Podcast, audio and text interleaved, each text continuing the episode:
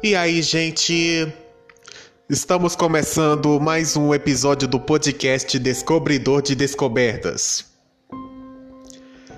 Séculos atrás, quando o nosso país ainda era comandado por Portugal, o território brasileiro ganhou divisões bem diferentes das atuais. Eram as capitanias hereditárias.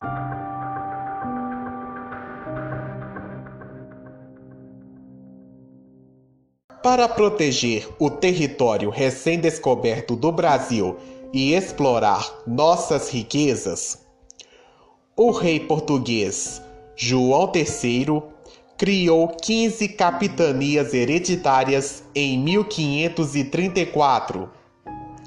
Eram terras doadas a homens de confiança, que são os capitães donatários, que deveriam manter a ordem do local. Eles poderiam explorar a área, desde que mandassem uma parte de tudo para Portugal.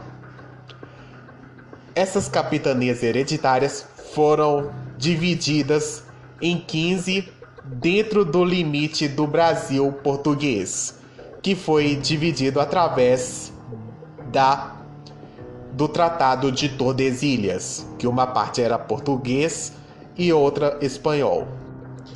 As 15 capitanias hereditárias do Brasil foram essas: Capitania Maranhão, lote 1, Donatário Fernando Álvares de Andrade. Capitania Maranhão, lote 2. Donatário João de Barros e Aires Cunha. Capitania do Ceará. Donatário Antônio Cardoso de Barros. Capitania Rio Grande. Donatário João de Barros e Aires Cunha. Capitania de Itamaracá, do donatário Pero Lopes de Souza. Capitania Pernambuco, do donatário Duarte Coelho. Capitania de Todos os Santos, do donatário Francisco Pereira Coutinho. Capitania de Ilhéus, do donatário Jorge de Figueiredo Correia. Capitania Porto Seguro, do donatário Pero de Campo Tourinho. Capitania do Espírito Santo, do donatário Vasco Fernandes Coutinho. Capitania São Tomé, do donatário Pero de Góis. Capitania de São Vicente, dividida em duas, ambas do donatário Martim Afonso de Souza. Capitania Santana e Capitania Santo Amaro, ambos do donatário Pero Lopes de Souza.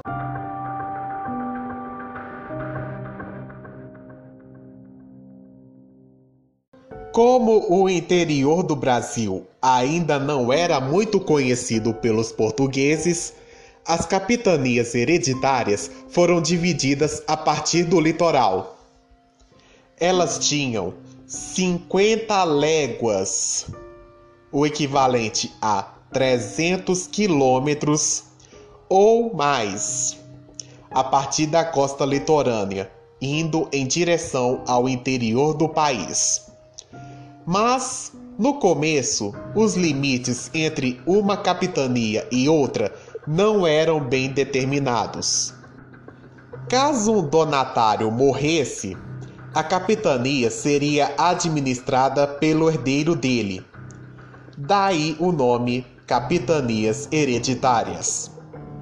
Algumas vezes, o herdeiro elegia outra pessoa para cuidar do território eram os locotenentes, que representavam os interesses do donatário.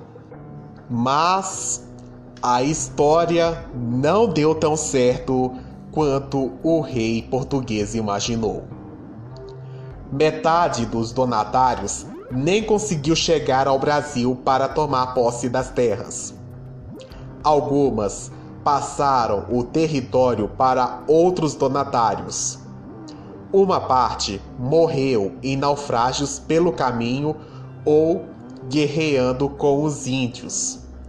E ainda houve aqueles que lutaram contra os próprios portugueses que já habitavam essas terras. E diante de tantos problemas, em 1548, o rei português mudou o sistema de administração no Brasil. Surgia o governo geral, com Tomé de Souza como primeiro governador geral.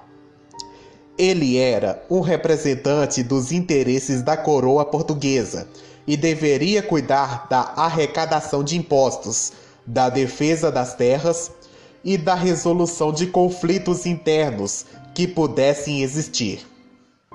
Aos poucos, as capitanias foram sendo readquiridas pelo rei português até serem completamente extintas.